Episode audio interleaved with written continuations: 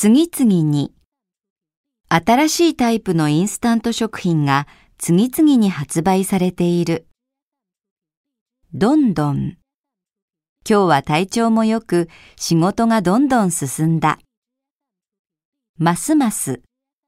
朝から降っていた雨は午後になるとますます強くなった。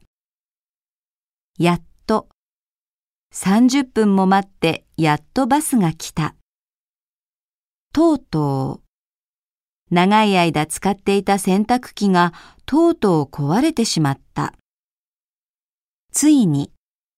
若い頃の夢をついに実現することができた。もちろん。マンションを買った。もちろんローンでだ。やはり。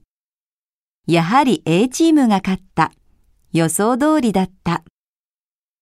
きっと。田中さんはいつも遅刻するから、今日もきっと遅れてくるだろう。ぜひ。若い時にぜひ留学したいと思っている。なるべく。